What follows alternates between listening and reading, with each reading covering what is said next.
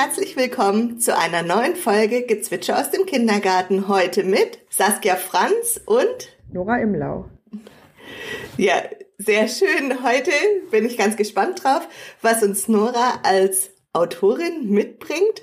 Und natürlich geht's auch heute wieder um Bindung, um Kindergartenbetreuung und haben das mal aus einer ganz neuen Perspektive. Bevor wir jetzt aber ins Thema einsteigen, stellst du dich doch am besten nochmal vor, Nora. Äh, ja, sehr gern. Also, mein Name ist Nora Imlau. Ich werde dieses Jahr 40 Jahre alt. Ich habe äh, selber vier Kinder und ich bin Fachautorin für Familienthemen und Journalistin mit Schwerpunkt Familienthemen und schreibe seit über 15 Jahren Artikel und Bücher zu Themen, die alle was damit zu tun haben, wie es Kindern und Eltern miteinander gut gehen kann und wie sozusagen auch familienergänzende Betreuungsstrukturen dabei helfen können.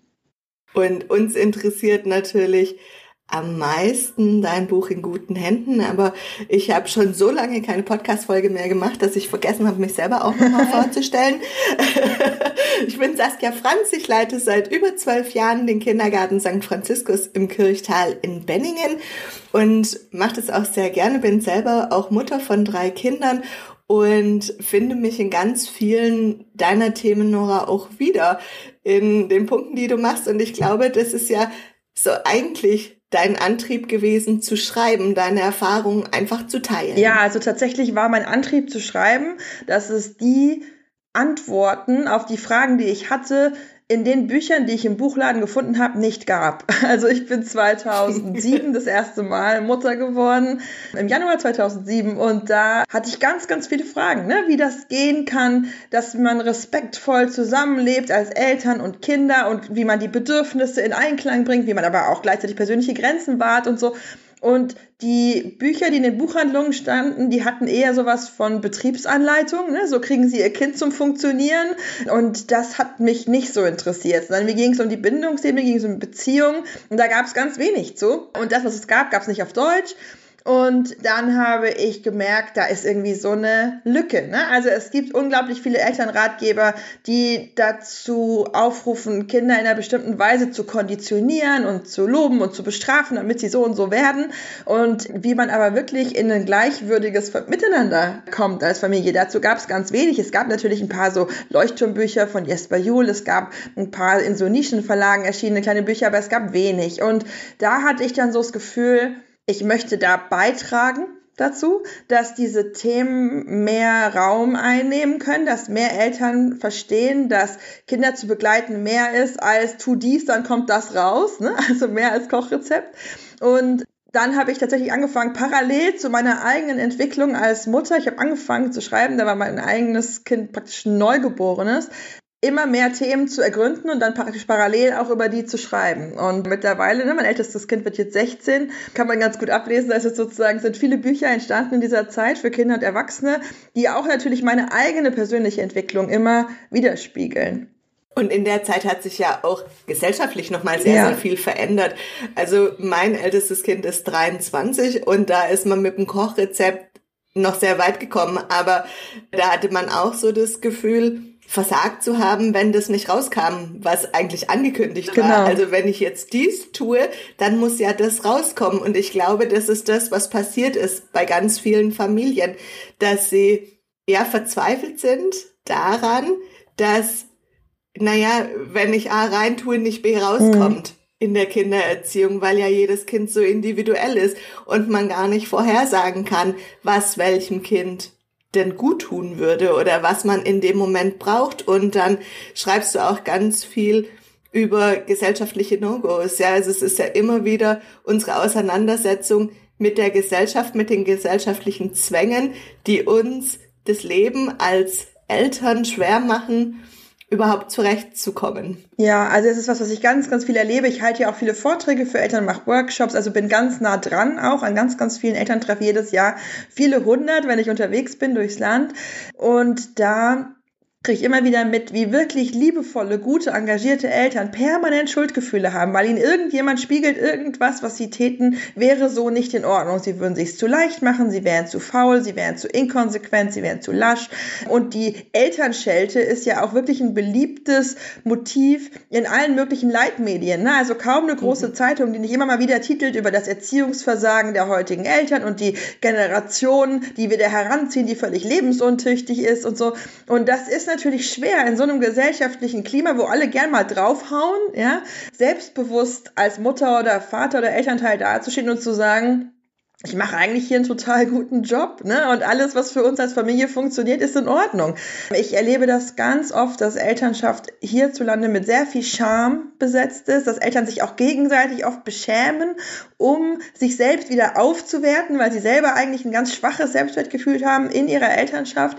Und mein Anliegen ist in meiner Arbeit ein ganz zentrales, die Eltern in ihrem Selbstwertgefühl zu stärken und ihnen einfach auch zu vermitteln, dass es normal ist, Fehler zu machen und unperfekt zu sein in jeder Hinsicht und dass aber gleichzeitig auch ganz vieles, was wir so als Fehler wahrnehmen, gar keine Fehler sind, sondern einfach Abweichungen von gesellschaftlichen Normen, die wir auch mal hinterfragen dürfen. Ne? Also wo mhm. steht, dass es für Kinder besser ist, um sieben im Bett zu sein als um neun? Also das sind so, mhm. so Glaubenssätze, die wir mit uns rumtragen, wo wir durchaus gucken dürfen, helfen die uns? Tun die uns gut, mir und meinem Kind, oder sind die für unsere Familie einfach nur Stress und total unpassend? Und da fällt mir so ein schönes Zitat von Jasper Juhl dazu ein, der ja auch gesagt hat, wenn du als Familie dein Bestes gibst, dann ist es gut genug. Ja, also und mehr kann einfach auch keiner erwarten, ne?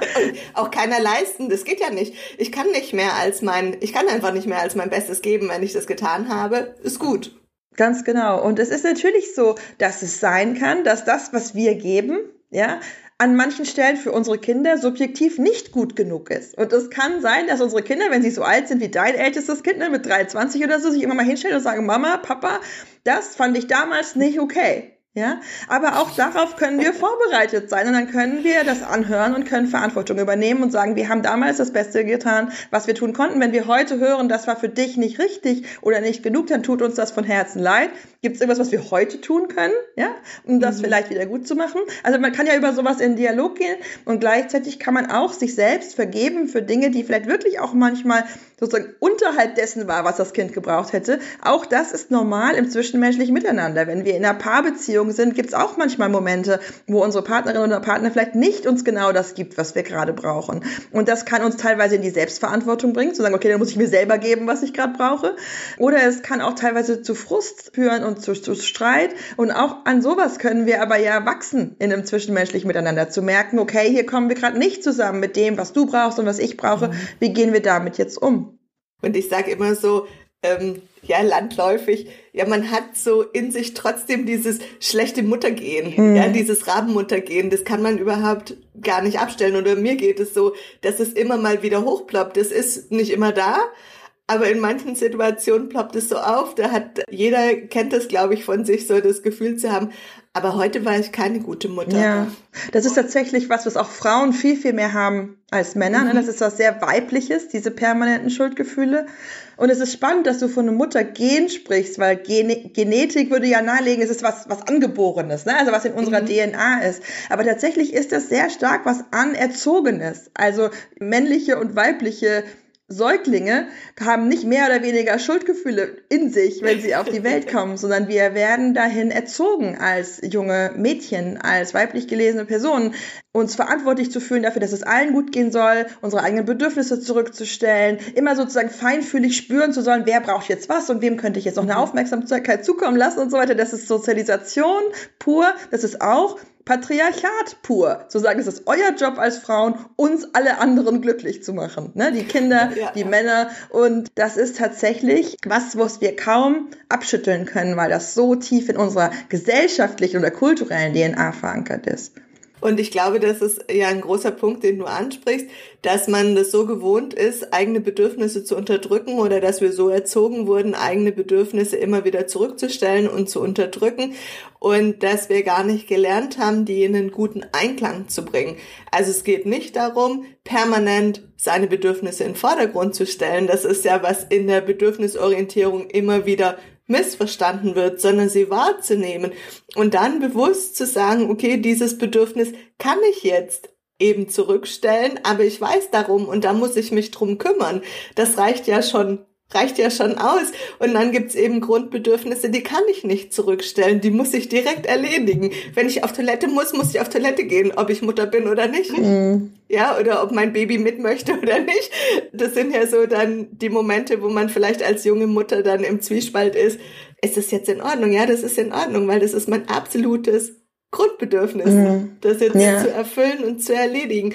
Und du sagst es auch sehr schön in deinem Buch, dass du sagst, wenn ich nicht meine eigenen Brunnen gefüllt habe, kann ja. ich nicht die Brunnen der anderen füllen. Mhm. Ja, ja, und es ist tatsächlich so, dass wir eben oft als, als Frauen, als Mädchen, als weiblich gelesene Personen dahingehend sozialisiert sind, dass unsere Bedürfnisse immer an zweiter oder dritter Stelle stehen. Und wenn wir dann Eltern werden, Mutter werden, dann ist es eben auch oft so, dass in dieser ersten Wochenbettzeit wir tatsächlich unsere eigenen Bedürfnisse kaum noch wahrnehmen. Und das ist tatsächlich auch eine biologische Geschichte, dass wir, wenn wir gerade geboren haben, tatsächlich von Hormonen geschwemmt sind, ja, überschwemmt sind, die dafür sorgen, dass wir unsere eigenen Bedürfnisse kaum spüren, weil wir in so eine Art Brutpflegemodus eintreten wollen, wo dieses Neugeborene erstmal sozusagen an erster Stelle steht und alles bekommt, was es braucht. Und das ist ein normaler biologischer Vorgang, der währt für ein paar Wochen. Und dann müsste sozusagen rein hormonell, ja, bei uns sozusagen langsam wieder dieses Wahrnehmen der eigenen Bedürfnisse einsetzen. Aber wenn dann unsere Sozialisation kickt sozusagen und wir das Gefühl haben, okay, das muss jetzt so bleiben, nicht für vier oder sechs Wochen, sondern für die nächsten sechs Jahre oder noch länger. Ähm, und wir dann irgendwie immer stärker in so einen Modus reinkommen, dass wir sagen, klar muss ich auf Klo, aber erst braucht das Baby was und dann braucht mein Kleinkind was und dann brauche ich das und das und das. Und dann halten wirklich viele Mütter über Stunden ja, ihr mhm. Urin ein, obwohl sie dringend müssten, weil sie es immer das Gefühl haben, es ist nicht notwendig, jetzt dran zu gehen. Mhm. Also da gibt es wirklich Menschen, die da später gesundheitliche Probleme bekommen, weil sie ihren Beckenboden so überstrapazieren mit diesem permanenten Urin einhalten. Das ist ein echtes Thema. Und mhm. äh, insofern ist es wirklich so, dass wir diese Bedürfnisorientierung ganz klar als Philosophie verstehen sollten und müssen, die nicht die Bedürfnisse unseres Kindes allein in den Mittelpunkt rückt, sondern die auch ganz klar Müttern und Vätern, allen Elternteilen die Erlaubnis gibt zu sagen, hört auf euch und priorisiert auch eure Bedürfnisse. Und das heißt für viele Mütter, mit denen ich arbeite, wirklich erstmal diese Übung im Laufe eines ganz normalen Tages mit kleinen Kindern die eigenen körperlichen Grundbedürfnisse regelmäßig zu überprüfen, wahrzunehmen und zu erfüllen. Also jede Stunde sich einen Handywecker zu stellen und zu spüren, habe ich eigentlich gerade Hunger? Habe ich heute schon was getrunken? Muss ich auf Toilette? Ja, ist mir warm? Ist mir kalt? Bin ich überhaupt richtig angezogen? Ja, und dann diesen Bedürfnissen Rechnung zu tragen, anstatt zu sagen, immer, aber jetzt ist noch was anderes dran, jetzt ist noch was anderes dran. Und das ist oft gar nicht so leicht. Und oft ist es aber auch so, dass Eltern dann das Gefühl haben, es gibt so ein ganz scharfes Entweder-Oder. Ne? Also entweder kann ich mich um mich kümmern, dann kann ich mich aber nicht um mein Kind kümmern, oder ich kann mich um mein Kind kümmern, dann darf es mir mhm. halt nicht gut gehen. Und wofür ich ganz stark plädiere, ist für so einen Blick zu sagen, wie könnte man vielleicht manche Dinge im Familienleben auch so ein klein bisschen so verändern, dass es uns allen miteinander gut gehen kann. Ne? Viele Mütter nehmen ihre Babys mit aufs Klo, ja, und haben die, keine Ahnung, im Tragetuch, wegen sie, während sie auf Toilette sitzen. Da gibt es Leute, die lachen darüber und sagen, also das ist jetzt wirklich übertrieben. Man kann so ein Baby doch auch im Laufstall liegen lassen, dann weint das halt mal fünf Minuten. Aber es ist doch total cool, wenn Mütter sagen, ich finde einen Weg, wie beides geht, ja? Und vielleicht kann ich was essen mit meinem Kind auf dem Schoß und ich muss mit meinem Kind nicht aus der Verbindung gehen, während ich mein eigenes Bedürfnis erfülle. Ich kann auch so einen Balanceakt schaffen, zu sagen, ich muss mich jetzt anziehen und das ist sehr wichtig, aber du darfst mitkommen ins Bad und ich unterhalte mich währenddessen mit dir. Ne? Also du musst nicht vor der Tür warten oder so. Und das sind alles solche Dinge, die wir überlegen dürfen. Das heißt, Bedürfnisorientierung, das ist mir ganz wichtig, ist nicht der neueste Erziehungstrend mit zehn Punkten, die man erfüllen kann und dann kommen super Kinder bei raus, so, sondern das ist wirklich eine ganz grundsätzliche Haltung der Wertschätzung allen Familienmitgliedern gegenüber, den Erwachsenen und den Kindern und die Idee zu sagen, über allen Normen und gesellschaftlichen Regeln, was wir zu tun haben und nicht zu tun haben, steht diese Philosophie, unsere Bedürfnisse sind wichtig. Und alles, was uns hilft, unsere eigenen Bedürfnisse zu erfüllen als Familie, ist gut. Ob das Pizzaservice ist, ob das ab und mhm. zu mal gemeinsam einen Disney-Film gucken ist, ob das, ne, also später ins Bett gehen, früher ins Bett gehen, alle zusammen in ein Bett gehen, in verschiedenen Betten schlafen, was immer funktioniert, ist gut. Und ich glaube, da fehlt uns ein bisschen die Toleranz von außen, ja, mhm. nochmal die größere Diversität. Diversität ist ja immer ein größeres Thema, auch in unserer Gesellschaft, mhm. aber wir können noch nicht divers denken. Also mhm. wir können die anderen in ihrem Tun noch nicht so gut stehen lassen, weil wir immer wieder das Gefühl haben, bewerten zu müssen. Und äh, weniger zu bewerten würde jeden weiterbringen und mhm. weniger unter Druck setzen. Und dann geht's ja als Familie drum, einen Einklang zu finden, einen Einklang der Bedürfnisse. Jeder ist mal dran, alle Bedürfnisse werden befriedigt. Natürlich, wenn wir zu Hause zu fünf sind, dann können wir nicht von jedem alle Bedürfnisse gleichzeitig erfüllen. Vor allem nicht, wenn jeder in dem Moment ein Bedürfnis an mich hat. Also ja, dann kann ich nicht alle Bedürfnisse zur selben Zeit, sondern es geht nur eins nach dem anderen. Mhm. Und ich glaube, darin oder darum geht's nachher auch in der Kinderbetreuung, der Bedürfnisorientierung. Also auch da ist eine Bedürfnisorientierung nicht mit dem Laissez-faire zu vergleichen oder kann alles durchsetzen. Wir Erwachsenen haben einfach schon besser gelernt, uns zu regulieren. Und es geht ja auch um eine Regulation von Bedürfnissen. Also wir können bewusst entscheiden, dieses Bedürfnis kann nach dem nächsten gemacht werden oder ich weiß, das ist jetzt offen, ich kümmere mich später drum.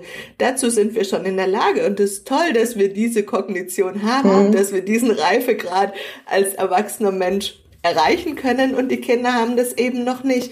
Und das heißt ja nicht, dass wir alle Bedürfnisse erfüllen müssen. Gestern hast du das in deinem Instagram-Post eigentlich ganz schön gesagt. Es hat mir sehr gut gefallen, dass du gesagt hast, dein Kind hatte eigentlich gar keine Lust auf diesen ersten Schultag nach den Weihnachtsferien mhm. und wollte, wollte nicht gehen. Aber das Nicht-Gehen ist ja gar keine Option. Das Bedürfnis des Kindes war es, zu Hause zu bleiben und Halt und Sicherheit zu bekommen.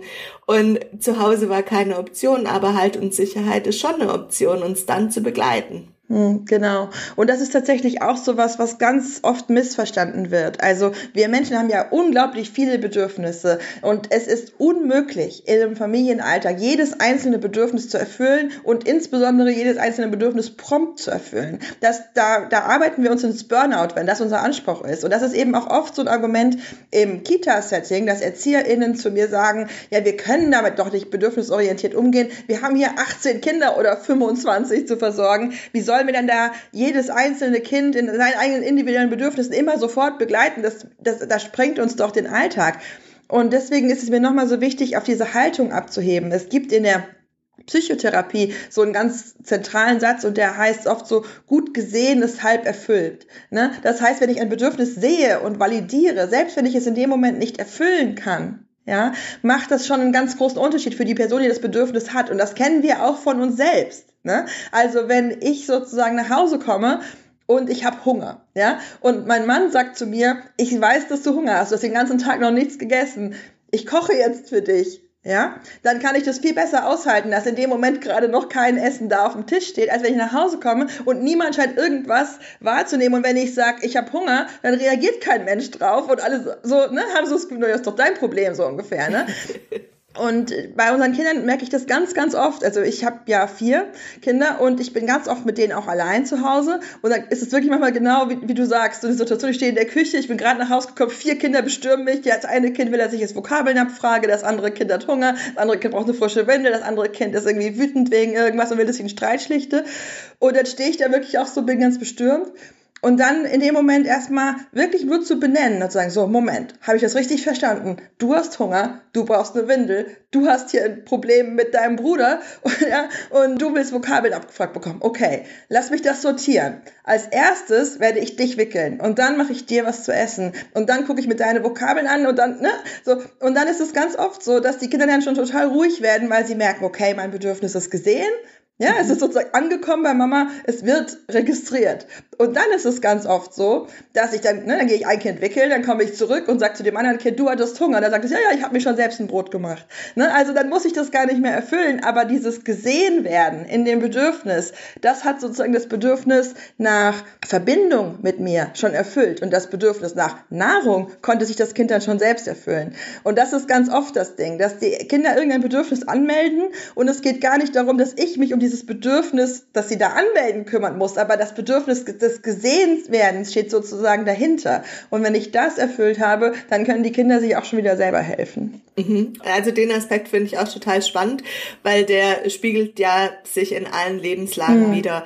Und der spiegelt sich auch in der Kita wieder. Wenn ich nur vorbeilaufe und sag, ah ja, schön, mhm. dann erfüllt es nicht das Bedürfnis, sondern es geht darum, wirklich gesehen zu werden, mir genau. Zeit zu nehmen und zu sich bewusst das anzugucken, was das Kind da gerade tut, zu zeigen, ich sehe dich und ein ernsthaftes Interesse zu haben. Und dieses ernsthafte Interesse an dem Kind oder an der Person, das gilt ja genauso für Erwachsene. Wir können uns davon ja gar nicht frei machen.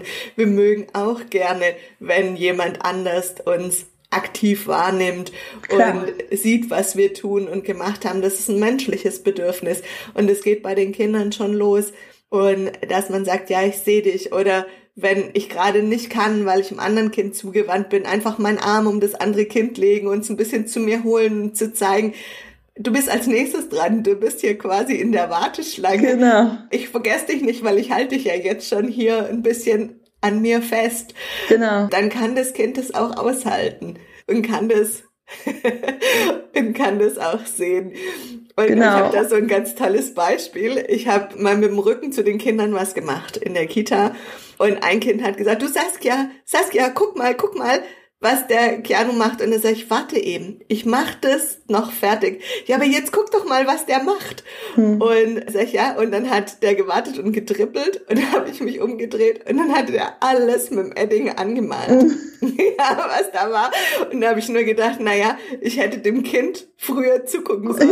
Ich hätte da einfach mich besser früher umgedreht, weil dann hätte ich viel weniger Arbeit danach ja. gehabt. Aber in dem Moment war es mein Bedürfnis, das eben fertig zu machen. Ja, ja, manchmal müssen wir sowas abwägen und es gibt ja auch nicht immer perfekte Lösungen. Also ich kriege ganz oft so Briefe von Eltern, die sagen, aber wenn ich das und das und das gleich, und es geht einfach nicht und da gibt es doch einfach keine Lösung. Und dann kann ich auch mhm. sagen, das stimmt. Manchmal ist es wirklich so, ne, wenn ich ein kleines Kind habe und das muss schlafen und das braucht eigentlich Ruhe. Das andere Kind hat ein Bedürfnis danach, irgendwie ganz wild zu hüpfen und zu spielen. Und das kann aber auch noch nicht alleine rausgehen. Und ich bin allein mit beiden. Und also es gibt Situationen, die sind unglaublich schwer. Und manchmal muss ich schlicht und einfach auch entscheiden, wer leidet jetzt gerade mehr mehr? Wessen Bedürfnis priorisiere ich jetzt? Ja. Mhm ich kann nicht immer alles unter einen Hut kriegen. Aber was uns ganz oft passiert, und das hat wieder viel mit unserer Sozialisation zu tun, ist, dass wir Kinder, die Bedürfnisse anmelden, oft als anstrengend empfinden. Dass wir sagen, ja, ja, der will nur Aufmerksamkeit, als wäre Aufmerksamkeit kein legitimes Bedürfnis. Oder, dass wir gerade im Kita-Setting, erlebe ich das schon immer wieder, dass bestimmte Bedürfnisse, die Kinder anmelden, eher als eine Einladung zum Machtkampf verstanden werden. Ne? Also alle Kinder gehen raus, alle Kinder sollen sich selber ihre Matschosen anziehen und ihre Gummistiefel. Und ein Kind sagt, sagt, ich will aber, dass du mir die Stiefel anziehst. Ne? Und dann kann das wirklich passieren, dass man als Erzieherin oder als Erzieher in dem Moment denkt, meine Güte, wir haben hier eine Regel, ja, und jetzt muss ich hier insistieren, alle Kinder ziehen sich ihre Gummistiefel an und du machst das auch. Und dann sitzen da Erzieher teilweise stoisch, dreiviertel Stunde auf dem Fußboden und weigern sich dem Kind die Gummistiefel anzuziehen, weil es geht ums Prinzip. Ja, mhm. und ich weiß, dass du das kannst, so, ja. Und was da halt überhaupt nicht gesehen wird, ist, dass in dem Moment das Kind ein Bedürfnis artikuliert und zwar nach einer bisschen extra Zuwendung. Ne? Ich möchte, dass du jetzt 30 Sekunden was für mich tust, damit ich diesen Übergang vom drinnen nach draußen bewältigen kann. Und wenn wir dann ausschalten, diese Stimme im Kopf, die sagt, wenn ich das jetzt einmal mache, muss ich es immer machen, oder ich habe hier noch 20 andere Kinder, denen kann ich auch nicht allen die Gummistiefel anziehen, so, ne? Und einfach sehen, da ist ein Kind und das meldet eigentlich sehr kompetent sein Bedürfnis an, indem es einen Moment um was bittet, was ihm viel bedeutet und was für mich praktisch keine Arbeit macht ja, dann kann ich mich dem Kind zuwenden und dann kann ich sagen, hey, klar zieh ich dir die Gummistiefel an oder ich kann sagen, vermisst du gerade deine Mama? Ja, wünschst du dir gerade, dass jemand da wäre aus deiner Familie, der dir vielleicht mhm. hilft oder so, ne? Und praktisch merken, okay, da steckt was dahinter und da in einen kurzen Austausch gehen. Aber wir sind so stark darauf trainiert, in solchen kindlichen Verhaltensweisen oft Faulheit, Regelverstoß, ja, Disziplinlosigkeit zu sehen, dass wir die Bedürfnisse gar nicht mehr sehen, die dahinter stehen. Und mein Plädoyer ist immer ganz stark, gerade in Konfliktsituationen mit Kindern oder wo sie sich verhalten in einer Weise, wo wir nicht verstehen, warum, ja, sie sich jetzt so verhalten, so diese Bedürfnisbrille aufzusetzen, sprichwörtlich, und zu schauen, was könnte da jetzt dahinter stecken. Und ganz oft ist es so, dass Kinder, die sich aus unserer Sicht seltsam verhalten oder vielleicht auch ärgerlich verhalten, ein ganz starkes Bedürfnis haben nach zum Beispiel Nähe und Rückversicherung. Oder Platz. Ja, die Garderoben sind echt eng an der Kita. Ja, und ja, zu ja. sagen, naja, bei mir ist es hier zu eng, ich kann mich hier gar nicht anziehen. Mhm. Also zu sagen, wie schaffe ich denn dann einfach nur Platz? Zu sagen, komm, Ja. wir gehen zwei Schritte weiter nach hinten. Da hast du so viel Platz, wie du brauchst. Oder sich einfach dazu zu setzen und zu sagen, okay, ich sitze hier vorne, wer Hilfe braucht, kommt zu mir. Das heißt, ich entlaste schon die Situation in der engen Garderobe, indem ich ein bisschen weiter weggehe Mhm. und gebe dem Kind die Chance, es selbst zu tun. Aber wenn es dann doch noch Hilfe braucht, kann sich's hinstellen, ja, und dann erstmal Ja. zu gucken, was brauchst du denn? Ja. Äh, muss man nur die Hose umdrehen oder muss man Genau. es einmal richtig hinlegen und das dann probieren oder es einfach nur mit Worten begleiten? Ja, und dann Genau. kann ich im Zweifel auch einen Reißverschluss zumachen und parallel das andere mit Worten begleiten. Wenn es denn sein muss, kann ich dann auch mal kurz zwei Dinge. Aber äh, diese Anziehsituation ist ja zu dieser Jahreszeit im Winter sowieso immer für uns Arbeiten im Akkord. Und wenn dann auch noch die Eltern sagen, der Reißverschluss muss aber dann bis dahin zu und dann muss es noch eingeschlagen werden und der Schal muss dreimal hier lang gewickelt werden und fünfmal um die andere Richtung und die Handschuhe müssen aber auch auf jeden Fall an sein. Das macht uns natürlich schon auch nochmal Stress. Aber ich habe noch aus, aus deinem Buch nochmal zwei Fragen, Ja. wo ich sag, wenn ich jetzt schwanger dein Buch lesen würde, ja, und noch keine Ahnung hätte, wie es ist, Familie zu haben. Und dann lese ich, man braucht ein Netzwerk oder man soll sich Hilfe, man soll sich Hilfe holen. Man darf sich nicht zu schade sein, sich Hilfe zu holen. Wir haben ja oftmals das Gefühl von Versagen, wenn wir uns Hilfe holen, dass wir es nicht alleine geschafft haben. Aber man muss es sich, wie du vorher gesagt hast, im Wochenbett vielleicht auch einfach erstmal gut gehen lassen. Und dann weiß ich noch, wie wir als junges Paar ohne Kind die anderen Familien beäugt haben und gelacht haben und gesagt haben, das würde bei uns nicht passieren. Ja, und die, also diese Situation, die würden wir nicht zulassen oder da würden wir anders handeln. Na, und dann ist das Kind da und dann sieht's doch nochmal anders aus. Also ich will damit sagen, ich weiß, wenn ich noch kein Kind habe, noch gar nicht, was mein Bedürfnis dann sein wird. Und selbst beim zweiten oder im dritten Kind oder im vierten weiß ich vielleicht noch nicht, was mein Bedürfnis in diesem Wochenbett sein Ja. wird, sondern ich muss es auf mich zukommen lassen und da auch dann den Mut zu haben, das auf sich zukommen zu lassen. Ein bisschen was kann ich mir vielleicht schon organisieren oder sagen, bist du mein Notnagel, wenn ich Hilfe brauche, kann ich mich bei dir melden, egal mit welchem Anliegen, mit welcher Bitte. Und wenn es ist, kannst du mein Bad durchputzen, weil ich würde so gerne duschen, aber mir ist es gerade nicht sauber genug. Oder uns was zu essen bringen. Also auch sich da an sich zu glauben und zu sagen, ich habe die richtige Entscheidung für mich in dem Moment parat. Mhm. Also ich glaube, dass Elternsein, wirklich Eltern zu sein, uns alle viel Demut lehrt. Ne? Wir haben immer alle möglichen Vorstellungen und Ideen, bevor wir die Kinder haben und dann merken wir, okay, das fühlt sich schon nochmal anders an und jedes weitere Kind lehrt einen nochmal weitere Demut und bringt nochmal einen neuen Aspekt zum Tragen und ich habe so oft mich innerlich sozusagen entschuldigt bei Müttern, wo ich teilweise dachte, was machen die denn? Als ich mein erstes Kind hatte, das ein relativ ruhiges Kind war, und dann war mein zweites Kind, hat sehr viel mehr geweint, sehr viel mehr geschrien, war sehr viel schwerer zu beruhigen. Und dann habe ich oft gedacht, ach, jetzt verstehe ich, warum Leute auf Petsybällen rumhüpfen. Das war mir vorher nicht ergründlich irgendwie. Ne? Also das sind auch so Dinge, die man dann im Laufe der Zeit eben lernt. Und ich glaube auch, dass wir eine Balance eben finden müssen, genau wie du sagst, dass man oft nicht wissen kann, wie man sich fühlt vorher. Manche Dinge kann man sich nicht vorstellen, aber es ist sozusagen gut, schon mal so ein gewisses Sicherheitsnetz zu spannen, weil es manchmal leichter ist zu sagen, jetzt brauche ich das Netz doch nicht, ja, als zu sagen, ich schaffe alles allein und dann steht man auf einmal da und hat nichts organisiert. Ne? Also wenn ich sozusagen für mich entscheide, zum Beispiel, ich organisiere mir einen Kita-Platz, ja, oder ich kümmere mich um einen Kita-Platz. Und dann stelle ich fest, mein Kind ist zwei Jahre alt und ich möchte mein Kind noch nicht in die Kita geben. Es ist viel leichter, einen bestehenden Kita-Platz abzusagen und zu sagen, ich möchte den jetzt einfach noch nicht nutzen, ich komme in einem Jahr wieder, als in dem Moment, wo mein Kind zwei wird, zu merken, das mit den drei Jahren Elternzeit, die ich mir vorgenommen hatte, das packe ich nicht. Ich bin jetzt schon völlig ausgebrannt. Ich brauche jetzt Unterstützung, weil das weißt du auch, an den wenigsten Orten kann man direkt zur Kita spazieren und sagen, ich brauche ab nächste Woche bitte einen Platz. Und insofern ist es manchmal gut, so ein bisschen vorzubauen und gleichzeitig weiß ich, wie schwer das sein kann, in, etwas, was man in dem Moment noch gar nicht fühlt, sozusagen zu antizipieren. Also ich weiß noch, dass ich nach der Geburt meines dritten Kindes nach einer Tagesmutter gesucht habe für die Zeit nach seinem ersten Geburtstag. Und dann war ich bei einer Tagesmutter zu Besuch und da war mein Baby vielleicht acht Wochen alt.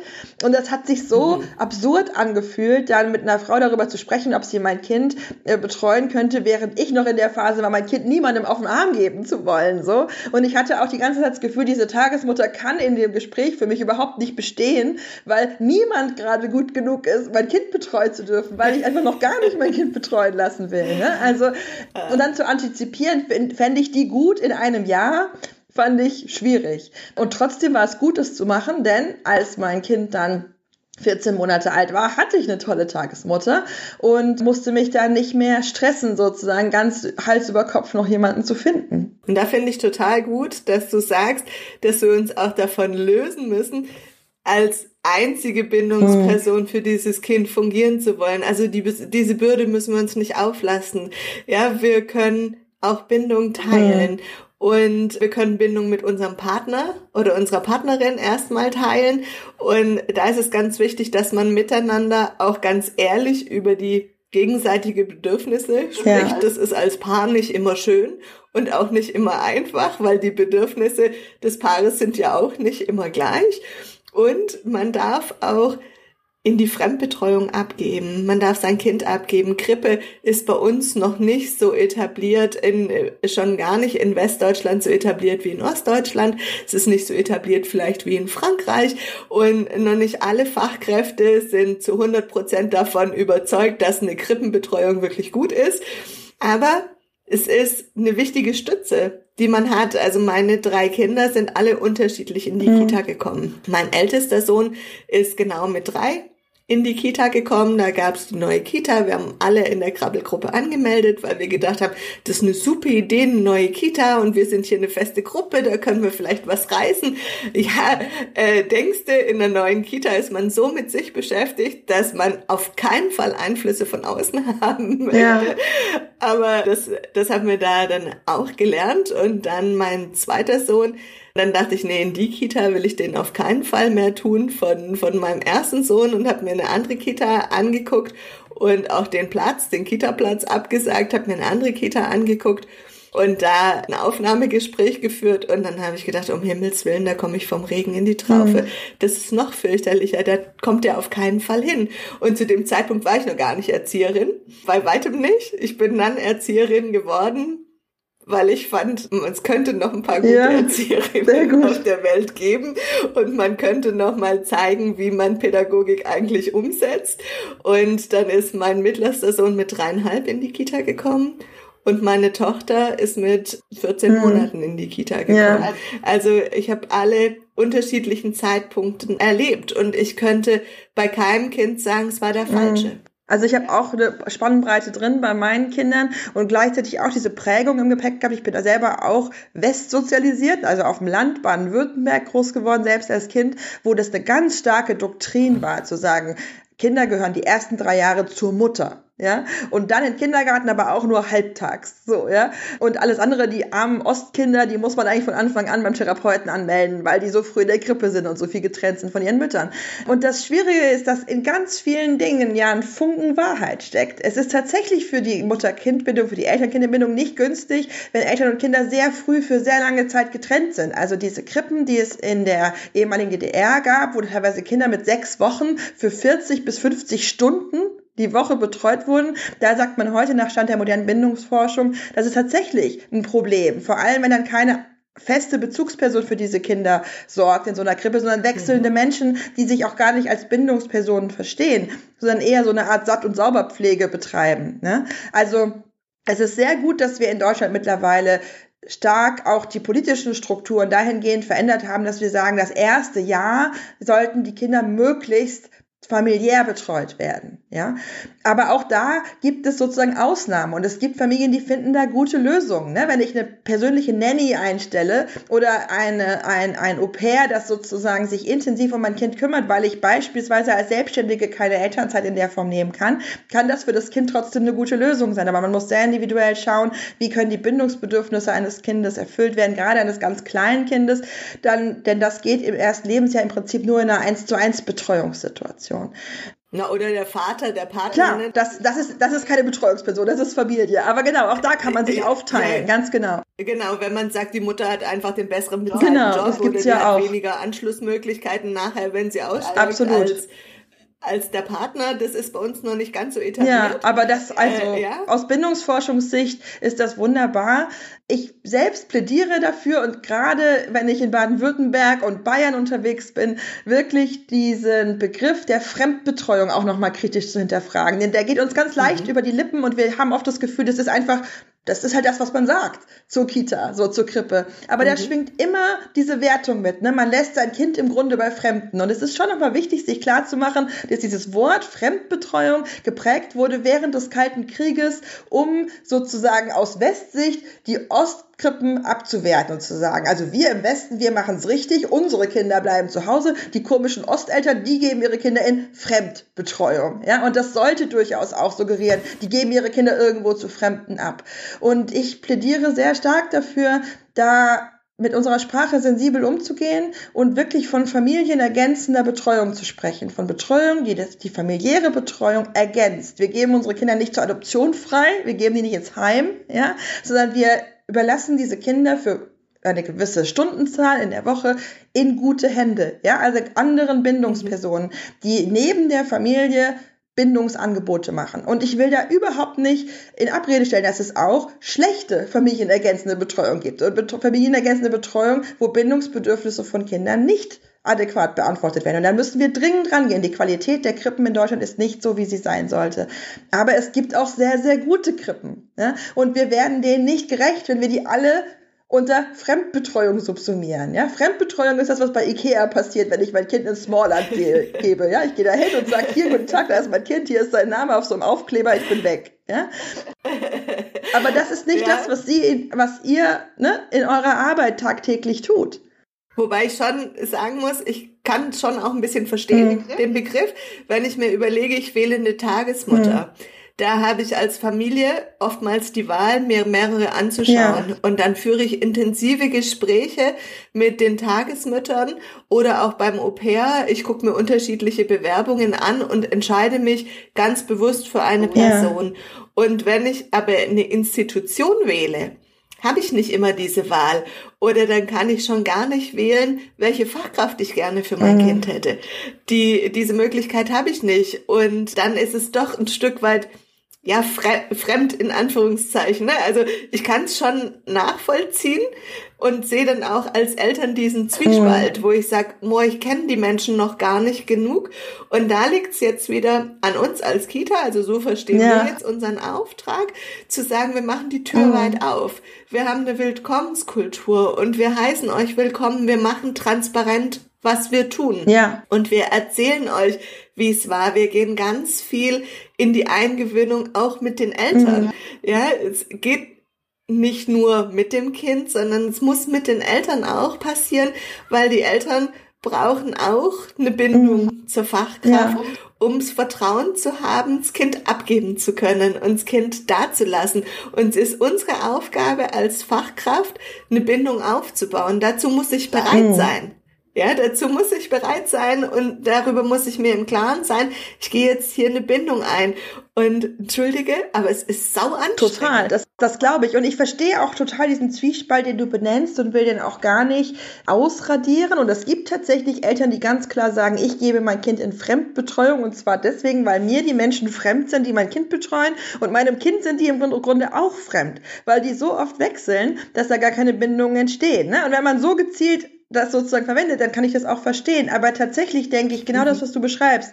Wenn eine Kita die Türen weit aufmacht und sagt, die Eingewöhnung ist eine ganz wichtige Phase des Kennenlernens, des Miteinander vertraut werdens, nicht nur für das Kind und seine Bezugsperson in der Kita, sondern auch für die Eltern und die Fachkräfte in der Kita dann trifft doch nach einer gelungenen Eingewöhnung der Begriff der Fremdbetreuung im Grunde nicht mehr zu. Dann müsste man doch sagen, aus der Fremdbetreuung mhm. ist eine vertraute Betreuung geworden, eine familienergänzende Betreuung. Ne? Also ich finde einfach, dass es genau. wichtig ist, dass wir achtsam mit der Sprache umgehen und sozusagen nicht permanent eine Betreuungslösung quasi abwerten, ohne uns dessen richtig bewusst zu sein, weil wir ein Wort verwenden, das uns sozusagen angetragen worden ist, das ursprünglich eine starke ideologische Unterfütterung hatte und das uns sozusagen latent immer so ein bisschen auch ein schlechtes Gewissen machen soll, ähm, dass der beste Ort für unser Kind eben doch zu Hause wäre. Und das erlebe ich bei ganz, ganz vielen Eltern, dass sie ihre Kinder in die Krippe geben und es sind gute Krippen und gute Kitas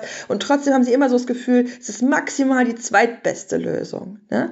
Und da so ein bisschen diesen Perspektivwechsel vorzunehmen und zu sagen, es gibt nicht so eine Hierarchie, zu sagen, zu Hause ist alles super, der Kita ist das maximal mittelgut, sondern wir können oft auch zu Hause bessere Bindungspersonen sein, wenn wir zwischendrin mal eine Pause hatten und jemand anderes die Bindungsperson Person war, weil wir dann auch unsere eigenen Regen Regenerationskräfte sozusagen mobilisieren konnten. Das fehlt mir oft so ein bisschen in der Debatte. Es gibt ganz viele Studien, die belegen, mhm. dass es Kindern überhaupt nicht schadet, in den ersten drei Jahren nicht Kita betreut zu werden, solange es den Eltern zu Hause gut geht. Aber vielen Müttern, die sozusagen ihren Beruf aufgeben und jahrelang sich ausschließlich um ihre Kinder kümmern, geht es in unserer Gesellschaft nicht gut. Die fühlen sich isoliert, ja. die fühlen sich überfordert, die fühlen sich allein, die fühlen sich wenig wertgeschätzt. Und da können wir an verschiedenen ne, Schräubchen drehen. Und die mhm. Wertschätzung ist ein wichtiges Thema. Aber tatsächlich kann eben auch Beispielsweise eine stundenweise Betreuung, in der diese Mütter wieder lernen können, sich selbst zu spüren und ihre eigenen Bedürfnisse zu erfüllen oder in einer anderen Welt unterwegs zu sein, zum Beispiel in ihrem Beruf, wo sie eine andere Form nochmal von Forderung haben und von Wertschätzung erfahren, kann eben auch helfen, nicht auszubrennen in dieser Kinderbetreuungsphase. Da, da glaube ich auch nochmal, dass da der Abstrich gemacht werden muss zwischen, wie lange ist denn mein mhm. Kind in der Kita? Ja, also wie viele Stunden tun uns als Familie ja. denn gut? Wie viele Stunden brauchen wir denn unbedingt in der Kita? Und dann fand ich auch dieses Beispiel sehr schön, nochmal zu sagen, ja, das ist eine Chance, auch für unser Kind nochmal eine andere Perspektive zu haben, nochmal eine andere Möglichkeit zu haben. Und hier ist es wieder meine Aufgabe als Fachkraft, mhm. den Eltern zu zeigen, ich mag mhm. dein Kind so wie es das ist. Das ist wunderbar. Ja, dann ja, dann fühle ich mich geborgen als Familie, wenn ich weiß, die nimmt mein Kind an mit seinem ganzen Paket, so wie es ist, ob es funktioniert oder ob es nicht funktioniert. Es wird gesehen, es wird gesehen mit all seinen Bereichen, die es gerade hat und die kennt mein ja. Kind. Ja, die weiß, wie mein Kind funktioniert und ist egal. Die mag mhm. mein Kind so, wie es ist. Und ich glaube, das ist unsere größte Aufgabe. Und dann finde ich es nochmal wichtig zu sagen, in der Bindungsarbeit geht es nicht um Quantität, mhm. sondern in der Bindungsarbeit geht es mhm. um Qualität. Wenn ich jetzt mein Kind einen ganzen langen Tag in der Kita habe, weil wir das finanziell anders nicht stemmen können, weil wir darauf angewiesen sind, dass beide Elternteile verdienen, das ist absolut in Ordnung. Aber dann muss ich sagen, dann muss ich woanders Abstriche machen. Dann kann ich eben nicht einen perfekten ja. Haushalt haben, wenn ich nach Hause komme, sondern dann sage ich, okay, in der Zeit von 16.30 Uhr bis 19 Uhr ist halt eben mhm. das Kind dran. Dann sind keine mhm. Einkäufe dran, dann ist kein Badputzen dran oder wenn es dran ist, dann muss ich mein Kind da mit integrieren ja. und beteiligen. Ja, und sagen, komm, wir machen das mhm. gemeinsam. Und zu sagen, ja, es geht um diese Qualitätszeit, die ich miteinander habe. Und es wird nicht in der Quantität die Beziehung gemessen, sondern es wird in der Qualität die Beziehung gemessen.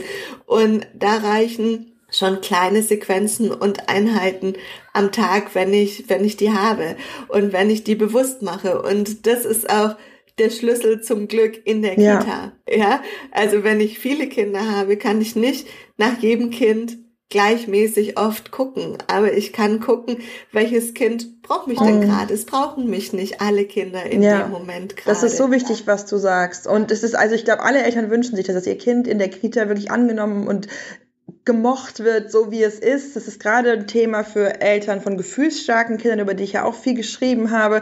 Also die wirklich sehr intensiv in ihrem ganzen Fühlen und Erleben sind, von Fachkräften oft eher als anstrengend beschrieben werden, weil sie eben weniger Regulations Fähigkeit mitbringen als andere Kinder. Und da zu wissen, mein gefühlsstarkes Kind wird hier genauso angenommen und ist hier genauso willkommen wie regulationsstärkere Kinder. Das ist was, was ganz viele Eltern sich so wünschen und so vermissen. Und was mir auch nochmal wichtig ist in Bezug auf diese Länge der Kita-Tage, auch da neigen wir sehr schnell dazu, so ein bisschen zu verurteilen und teilweise selbst Fachkräfte, ne, sagen, also gute Eltern, die kriegen das ja wohl hin, ihr Kind spätestens um zwölf abzuholen oder spätestens um zwei abzuholen oder so, ne. Aber, und und, oder dass man dann so von außen guckt und sagt, die Mutter ist doch in Elternzeit mit einem Baby, warum bringt die ihr Kind trotzdem jeden Tag bis um vier? Ne? Also die ist doch nicht mal berufstätig so.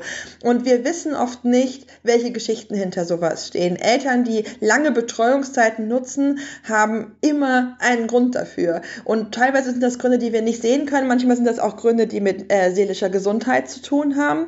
Und ich finde es wirklich wichtig, sowohl als andere Eltern als auch als Fachkräfte da nicht diesen verurteilenden Blick einzunehmen und zu sagen, also die können sich wirklich mal mehr um ihr Kind kümmern, warum hat sie es überhaupt bekommen, so, ne? Sondern zu sehen, hier suchen Eltern Entlastung, hier suchen Eltern Unterstützung und sie suchen das auf verantwortungsvolle Weise, ne? Also sie bringen ihr Kind eben nicht ins Smallland und sagen, ich gehe jetzt shoppen, sondern sie bringen ihr Kind in eine Einrichtung, wo pädagogisch geschulte Fachkräfte für dieses Kind sorgen und zwar so lange, wie die Eltern das Gefühl haben, es zu brauchen.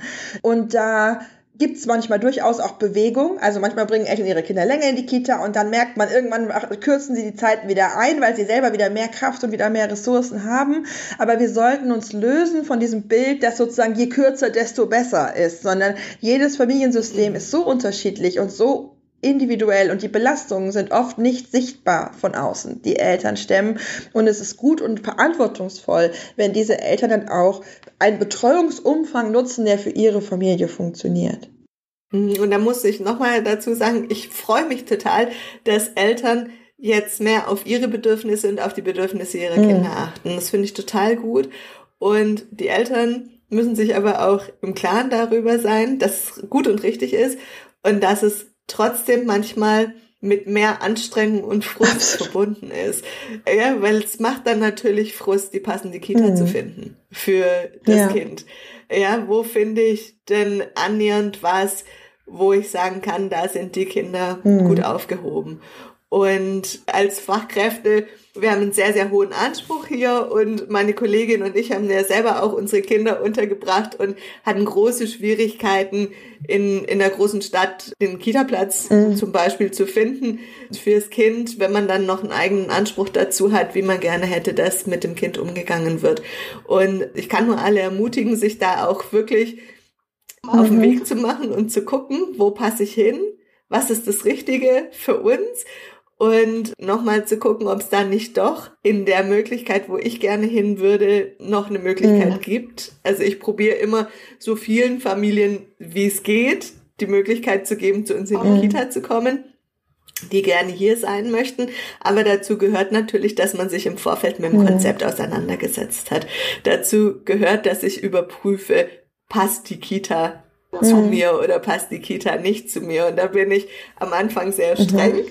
weil ich sage, ja, das ist mein Anspruch dann an euch. Wenn ihr eine Anforderung an uns habt, haben ja. ich auch eine Anforderung an euch. Also kümmert, kümmert euch drum, hakt nach und passt es oder passt es nicht. Und dann ist es unsere Aufgabe, vor allem bei den jungen Kindern sehr transparent mhm. zu arbeiten, weil die Mütter wollen die Entwicklungsschritte mhm. ihrer Kinder miterleben, die Väter auch. Ja, und da kommt eben wieder dieses, dieses Rabenmuttergehen dann gerne hoch, dass man das Gefühl hat, Mist, jetzt habe ich heute wieder mhm. was verpasst, weil mein Kind ist zum Beispiel das erste Mal in der Kita gelaufen. Ja, oder hat ein neues Wort gelernt und zwar nicht bei mir zu Hause. Aber dann muss ich das mit einem empathischen Gefühl mit den Familien teilen und nicht so und überlege ich bei uns hat es äh. geschafft und da hat es schon erlebt, sondern ich brauche eine Empathie auch für die Familien, für das Kind, für die Familien und ich muss sie teilhaben ja. lassen und es muss immer mein Bedürfnis sein, den Familien mehr schöne als blöde Dinge mm. über ihr Kind zu erzählen. Oh ja. Ja, das ist ja das Ziel. Ja, wenn ich als Mutter zusammenzucke, weil ich in die mhm. Kita komme, weil ich immer wieder Angst haben muss, oh, was ja. hat mein Kind heute wieder gemacht, dann ist es lieber, ich sag zu der Mutter, ah, der Himmel ist heute blau, die Sonne scheint, ähm, und wir waren im positiven Kontakt, auch wenn es nur Smalltalk mhm. war. Ja, das ist so wichtig. Und das ist tatsächlich was, was vielen Eltern sehr fehlt. Also ich kenne tatsächlich viele Eltern, die kriegen wenig Rückmeldungen aus der Kita und wenn dann eher, wenn was schiefgelaufen ist sozusagen. Ne? Und das macht dann wirklich, dass manche Eltern mit Herzklopfen jeden Tag die Kita betreten und froh sind, wenn sie da wieder raus sind, weil sie tendenziell das als einen angstbesetzten Ort empfinden. Und das ist natürlich das Gegenteil von dem, was wir uns wünschen im Sinne von einer Erziehungspartnerschaft auch zwischen Eltern und pädagogischen Fachkräften. Mhm. Und so zum Abschluss wir sind ja. schon wieder so tief eingetaucht und so schnell rast die Zeit an uns vorbei, dass wir schon viel länger gesprochen haben, als wir eigentlich wollten. Aber zum Abschluss, was wäre so dein Kriterium für eine gute Kita? das ist immer, ich traue mich das immer kaum zu sagen, weil so viele Eltern ja gar keine Wahl haben, ne, sondern einfach froh sind, wenn sie überhaupt einen Platz kriegen. Mhm. Ähm, aber für mich ist tatsächlich das A und O die Haltung und die Art und Weise, wie die pädagogischen Fachkräfte vor Ort mit Kindern und Eltern umgehen. Ich finde, man merkt das ganz schnell, wenn man an einen Ort kommt, zum Besichtigen oder zum Abholen, ob das sozusagen eine wertschätzende Atmosphäre ist, ob hier Menschen gesehen werden, ob hier Menschen sein dürfen, wer sie sind, ob Kinder, die traurig sind, getröstet werden oder ob man sagt, ja, muss sich nur ausbocken. Ne, so. Also das sind so diese ganzen Kleinigkeiten. Und wenn ich an einen Ort komme und ich halte ja oft Vorträge in Kitas und ich finde, da merkt man das oft nach fünf Minuten auf dem Flur. Ja? Ob hier eine Haltung der gegenseitigen Wertschätzung gelebt wird, ob hier auch die ErzieherInnen untereinander sich wertschätzt und wertgeschätzt fühlen, die Leitung eine Haltung der Wertschätzung hat gegenüber den Menschen, die in ihrer Einrichtung arbeiten, gegenüber den Eltern, gegenüber den Kindern oder nicht. Und wenn man spürt, auch schon als Eltern, hier ist so eine ganz vergiftete Stimmung. Hier sind die ErzieherInnen untereinander sich auch nicht grün. Hier ist sehr viel Frustration, sehr viel Jammern. Ja, die Eltern von heute, die können eh ihre Kinder nicht mehr erziehen. Ne? Also so dieser Vibe, da würde ich die Beine in die Hand nehmen und laufen. Und ich finde, man merkt es auch schon, wenn die Kinder, nicht mal als Kinder ja. da sind. Also das ist schon die Atmosphäre in dem mhm. Gebäude. Ja, wie die Kita gerade ist, ob das gute Schwingungen mhm. hat oder nicht gute Schwingungen, ja, in dem Moment, wo du die Türe aufmachst. Ja, ja wie werde ich empfangen? Wird mein Kind gesehen, wenn ja, ich reinkomme? genau. Wird nur der Erwachsene wahrgenommen? Oder wird auch mein, mein Kind schon beachtet? Genau. Ja, also auch wenn man sich das erste Mal trifft, werden nur Anforderungen vorgelesen von Seiten der Kita, Sinne von, wir erwarten, dass ihr Kind trocken ist, wir erwarten, dass ihr Kind folgende Dinge kann. Oder wird auch gefragt, was brauchen Sie, damit Sie ihr Kind mit gutem Gefühl in gute Hände geben können hier? Was braucht ihr Kind, um hier gut anzukommen? Wie können wir ihrem Kind den Übergang leichter machen? Wie können wir ihrem Kind entgegenkommen? Ne? Also das sind ja so Fragen, die zeigen, hier geht es um das Individuum und hier geht es nicht nur darum, dass sich alle einpassen müssen und funktionieren müssen und das macht einen großen Unterschied. Also Warmherzigkeit und Feinfühligkeit, mhm. wenn die zu spüren ist, dann ist das aus meiner Sicht der wichtigste Qualitätsmarker. Gestern hat eine Familie angerufen, die im Februar ja. bei uns anfängt und wollte einen Termin fürs Aufnahmegespräch ausmachen und ich habe dann die zuständige Fachkraft geholt und die sagte dann so ganz freudig am Telefon zu der Mutter, ach, ich bin mir sicher, wenn wir unser Aufnahmegespräch geführt haben, da hatten wir dann Zeit, alle Fragen mhm. zu beantworten und dann sind auch die letzten Unklarheiten mhm. geklärt. Das kriegen wir miteinander mhm. hin. Und diese Zuversicht ja. fand ich in dem Moment ja. so schön zu sagen, ja, stimmt. Die hat in dem Moment bestimmt Zeit für alle Fragen, die ich mitbringe und für alle Sorgen, die ich habe. Und da kann ich ja. kommen. Also ja. fand ich fand ich richtig schön, da war ich stolz, ja. dachte ich, ja, hast du gut gemacht, hast du gut gemacht. Ja, und der Mutter da eben viel Raum gelassen, ja, entspannt in dieses Gespräch ja, zu prima. kommen und sich keine Sorgen machen zu müssen. Ja, super. Ja, liebe Nora, vielen Dank, dass du dir heute die Zeit Gerne. für uns genommen hast für die Podcast-Folge. War super spannend und ich bin mir sicher, wir könnten noch ewig fachsimpeln. über wie es noch weitergehen kann. Euch, liebe Zuhörerinnen und Zuhörern, auch vielen Dank, dass ihr so lange durchgehalten habt und dass ihr eingeschaltet habt und dabei wart beim Gezwitscher aus dem Kindergarten. Ich freue mich, wenn ihr auch das nächste Mal wieder dabei seid. Bis bald. Tschüss. Tschüss.